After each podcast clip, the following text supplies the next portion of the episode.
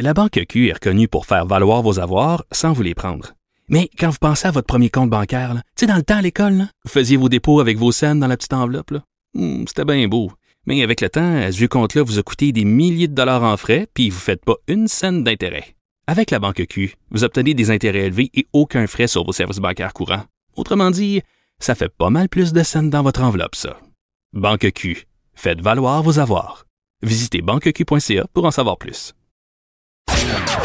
Chroniqueuse et blogueuse au Journal de Montréal. Sophie Durocher.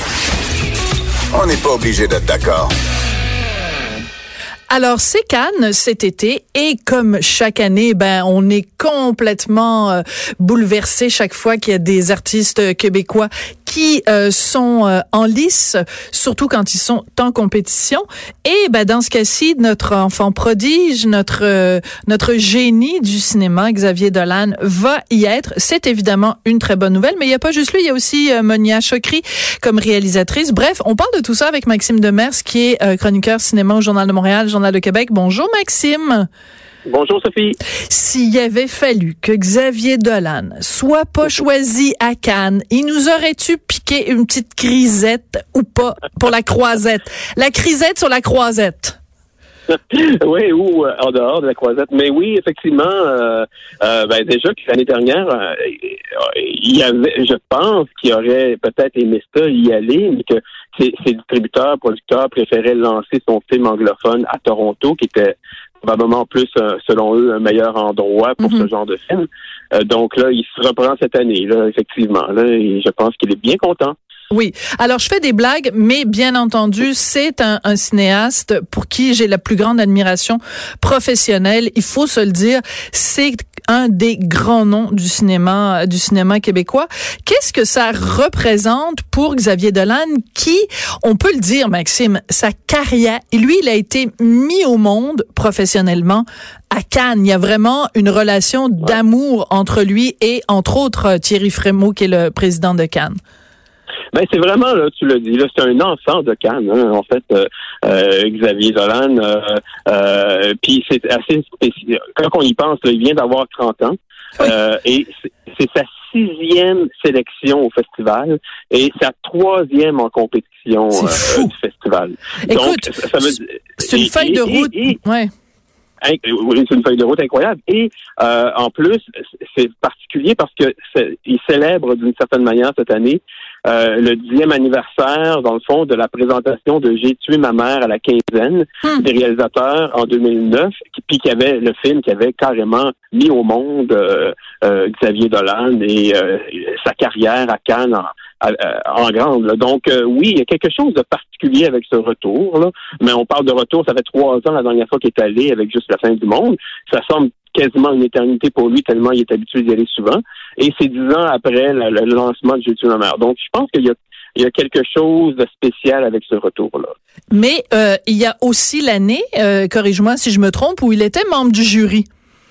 Oui, c'est ça. Donc euh, là, j'ai pas compté ça, mais oui, ça, euh, il y avait une invitation, donc c'était en 2015, entre euh, Mommy et, et euh, Juste la fin du monde. Il est allé comme membre du jury. Je m'en rappelle très bien parce qu'il était jury l'année où Denis Villeneuve était en compétition.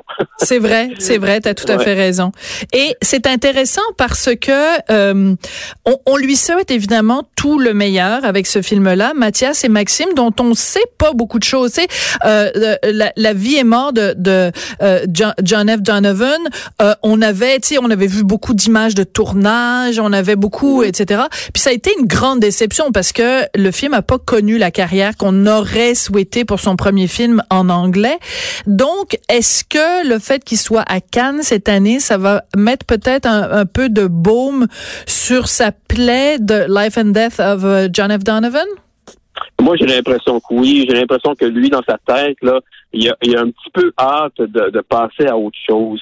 Puis, dans le fond, il n'avait pas caché, là, euh, euh, quand on était... Je l'avais rencontré euh, au Festival de Toronto, là, quand il a présenté son Donovan, là, Ma vie avec John F. Donovan, et il, était en train de tourner Mathias et Maxime, puis il, il, disait là, que vraiment sa tête était rendue dans ce nouveau hmm. film-là, ça a été, ça a été une longue aventure, hein, qui est même pas terminée en fait. Hein, L'aventure Ma vie avec John F. Donovan, parce que le film est sorti en France récemment. Oui. Il n'est pas encore sorti au Québec. Mais ça, c'est hallucinant. Oui, c'était un problème de distribution, c'est ça? Oui, en fait, c'est ça. C'est le, le, distributeur local est obligé un peu, un peu pour des raisons stratégiques, je pense, d'attendre d'avoir un acheteur américain pour pouvoir coordonner les deux sorties, euh, donc la sortie nord-américaine ensemble. C'est ce qu'il fait toujours, dans le mhm. fond. Mais mhm. comme ils n'ont pas encore trouvé le, le, distributeur américain qui leur convenait, là, je crois, ils attendent toujours euh, ça pour annoncer la date de sortie. Donc, c'est assez farfelu. On, on, va se retrouver dans une situation où Mathias et Maxime risquent fort de, sortir avant ma vie avec John F. Donovan. Oui, c'est très, c'est très dommage. Alors, il y a un truc qui est assez amusant, c'est que Monia Chokri, qui a déjà fait a déjà joué pour comme comédienne a déjà joué pour Xavier Dolan se retrouve maintenant aussi à Cannes même si elle elle est pas en compétition avec lui mais comme réalisatrice, je trouve qu'il y a là une sorte de de, de de de fil conducteur qui est quand même assez touchant où tu te dis Xavier Dolan est tellement euh, omniprésent à Cannes que même des mm-hmm. actrices qui ont joué avec lui maintenant sont là. Mais ben, je dis pas que le talent de Monia Chokri euh, dépend de Xavier Dolan, c'est pas ça que je dis, mais je trouve ça un beau clin d'œil quand même là de la vie. Effectivement, puis je pense qu'il y a quelque chose de charmant là-dedans aussi. Euh, Cannes, c'est un peu ça, hein, c'est des familles.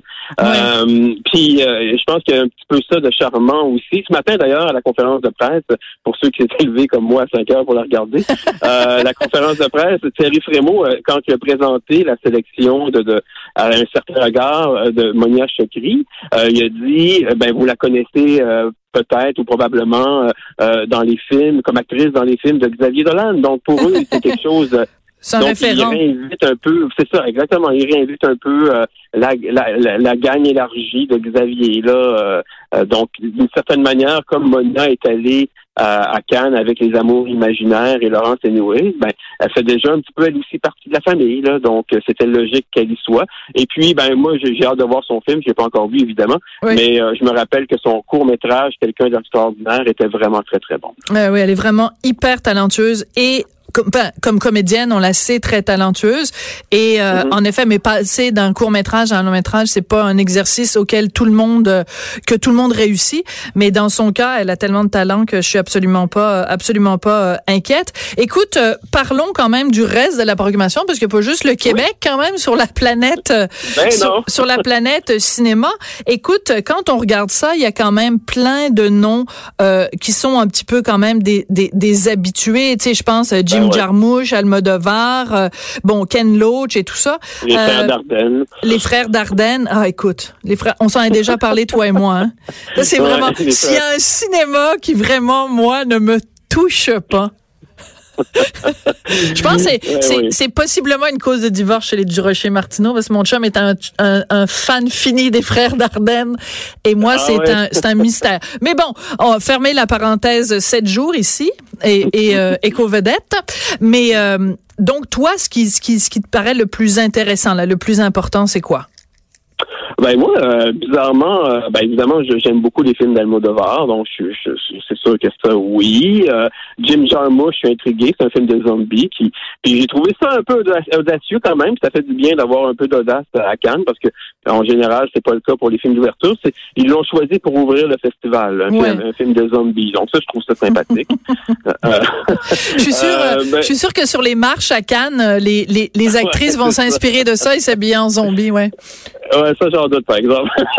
mais euh, ouais, mais mais cela dit, euh, moi, en fait, moi j'ai quand même une déception, c'est que, et cela dit, j'ai pas fermé la porte de Thierry Frémaux ce matin là, mais le, film de Tarantino qui a été annoncé euh, depuis des semaines dans la presse américaine est, est, pas là. Alors lui, il a dit ce matin qu'il était pas terminé, donc ça veut dire que peut-être qu'ils sont en train d'essayer de terminer puis qu'il va s'ajouter à la, à, la, programmation d'ici le début du festival. Mais quand même, là, euh, c'était vraiment un gros morceau attendu. Leonardo DiCaprio, Brad Pitt, euh, Margot Robbie, euh, nouveau Tarantino, 20 ans après la Palme d'Or de Pulp Fiction. Je sais pas, il y, a comme une petite déception qu'il soit pas là quand même. C'est-à-dire que de la même façon que tu disais, tu soulignais les 10 ans de J'ai tué ma mère pour Xavier Dolan, il y a comme une boucle qui se boucle. Mais de la même façon pour Tarantino, 20 ans de Pulp Fiction, c'était aussi une boucle qui se bouclait. Donc ça aurait été dans les deux cas des, des, des beaux clins d'œil, des beaux retours dans le temps. Mais euh, bon. Là, je me suis trompé, c'est 25 ans. Mais bon. Ah, 25 ans. Bon. Ouais. tu m'as enduite en erreur. Écoute, non, c'est vrai, exact. écoute, euh, Cannes, c'est quoi? Pourquoi c'est si important? Cannes, il y en a d'autres festivals. Il y a Venise, il y a Berlin, tu l'as mentionné tout à l'heure, il y a le TIFF. Euh, est-ce que aujourd'hui, en 2019, question tout à fait naïve et ouverte, là, est-ce que Cannes, c'est toujours aussi important que ça l'a déjà été? C'est une bonne question, puis je me, je, me la pose à chaque année quand vient le moment de, de, faire tes valises, oui. Ouais, ou, pas, ou pas. Mais, euh, mais, mais c'est ça. Mais j'ai l'impression que ça ça a perdu un peu peut-être. Euh, Venise a pris d'ampleur euh, récemment. Euh, Toronto aussi pour le marché, pour la, place stratégique qu'il occupe à cause du, du lancement pour les films Oscar. C'est là que ça se passe. Ouais. et, et Cannes perd un peu depuis quelques années, mine de rien, des plumes à cause de son de son sa petite gaguerre avec Netflix. Oui, tout à fait. Bon, euh, donc, on a senti ce matin qu'il y avait sûrement un peu regretté d'avoir un roman l'année passée. Là. Euh, oui, peut-être. mais, mais cela dit, je, pense que ça reste quand même le festival, euh, peut-être pas le ben, un des plus importants certainement, mais le plus prestigieux. Ça, c'est sûr et certain. Euh, je pense qu'il n'y a rien pour un cinéaste ou un acteur qui représente mm. aller monter les marches du palais à Cannes, euh, même si Venise est très prestigieux aussi, Berlin aussi, et Toronto et, aussi, mais il n'y a rien qui représente ça. Je pense que c'est le festival le plus mythique euh, qui, symbolise le plus l'amour du cinéma. Je pense que c'est ça. Et ça, ça va rester. OK. Et en terminant, parce que bon, euh, je, on, le temps nous nous presse, euh, là peut-être une des plus belles affiches et la plus touchante, c'est ah euh, un hommage à Agnès Varda. Donc toute jeune cinéaste, elle est devant sa caméra, mais elle est juchée sur un technicien qui est qui est là, qui est, elle est sur le dos d'un, mais qu'ils aient choisi cette année, qui est l'année de la mort d'Agnès Varda, qui a été la femme derrière au, au, tout début de la nouvelle vague, une cinéaste monumentale, mais qui l'a sur l'affiche, je trouve que c'est un, sacré beau clin d'œil. Et avec toutes les histoires qui reviennent depuis quelques années, combien de réalisatrices y a-t-il, etc., etc., la parité, euh, oui, un excellent choix, bravo. Ben oui, tout à fait. Mais moi, je pense que ça va au-delà de ça. Tu sais, c'est pas juste on doit faire un geste pour les femmes. Là, tu sais, c'est une incontournable, Agnès ah Varda. ben, en fait, c'est surtout un hommage à Agnès Varda, mais ça tombe bien aussi. ça, tombe, ça tombe en effet euh, bien dans le contexte. Hey, merci beaucoup, Maxime. Fait que bon, ben prépare tes valises pour le mois de mai. Là, je sais pas si le journal t'envoie ou pas cette année. À suivre. À suivre. Bon, ben, on va en parler avec tes patrons. OK, merci beaucoup, Maxime Demers, donc qui est euh, chroniqueur cinéma, chroniqueur cinéma plage dans le Journal de Québec. Après la pause, ben écoutez, deux personnes qui ont été bloquées sur Facebook. Dans les deux cas, c'est très bizarre. C'est des personnes qui avaient fait des commentaires sur les personnes euh, transgenres ou les personnes cisgenres. Annie-Ève Collin et un certain Richard Martineau après la pause.